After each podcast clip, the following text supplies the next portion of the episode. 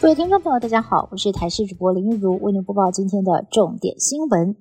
进口蛋风暴延烧，农业部长陈吉仲、中央畜产会董事长林聪贤双双请辞获准，明天正式生效。陈吉仲担任部长任期的最后一天，出席了农金奖颁奖典礼，上台致辞的时候一度落泪。不过他下午参加部内举办的惜别会时，情绪不再激动，反而是开玩笑说啊，这个舞台的设计好像要永远跟大家说拜拜。进口蛋。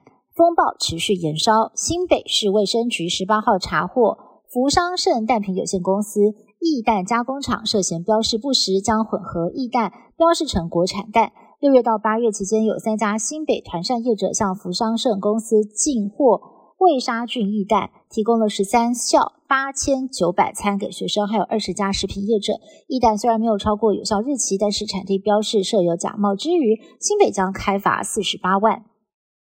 亚塞拜然十九号宣布对境内的纳卡地区发动反恐行动，要当地的亚美尼亚裔分离派人士举白旗才肯罢休。亚美尼亚指控亚塞拜人正在对纳卡的亚美尼亚人进行种族清洗。亚塞拜然国防部二十号表示，已经跟纳卡地区的亚美尼亚人达成了停火协议，当时的武装分子同意彻底的解除武装。不过这一波冲突已经造成了至少三十二个人丧生，两百多人受伤。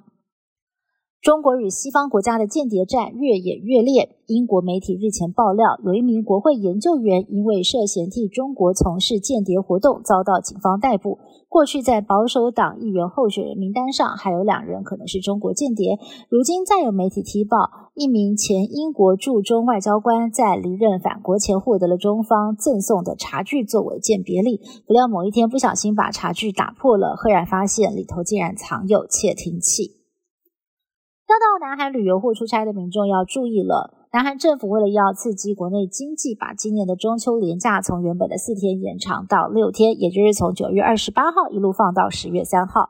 但是当地哦，最近十一住行通通都涨价，也让民众苦不堪言。特斯拉执行长马斯克十八号表示，未来可能向社群平台 X 所有的使用者收取小额的月费，引发热议。马斯克表示。收取费用能够改善平台机器人账号猖獗的乱象。不过，外媒分析，马斯克计划收费可能跟广告收益下降有关，收费也有用户流失的潜在风险，成效有待时间检验。南非西海岸国家公园最近有两只小海豹被废弃的渔网困住，虚弱地躺在沙滩上。几名热心的民众分工合作，用小刀割开渔网，让它们重回自由。两只小海豹获救之后直奔大海，离开时不忘回头看看这些救命恩人。两只海豹在海边抱在一起，仿佛是在跟他们道谢，令在场所有的人为之动容，也让人意识到了海洋垃圾的严重问题。以上新闻是台新闻部制作，感谢您的收听。更多新闻内容，请您持续锁定台视各界新闻以及台视新闻 YouTube 频道。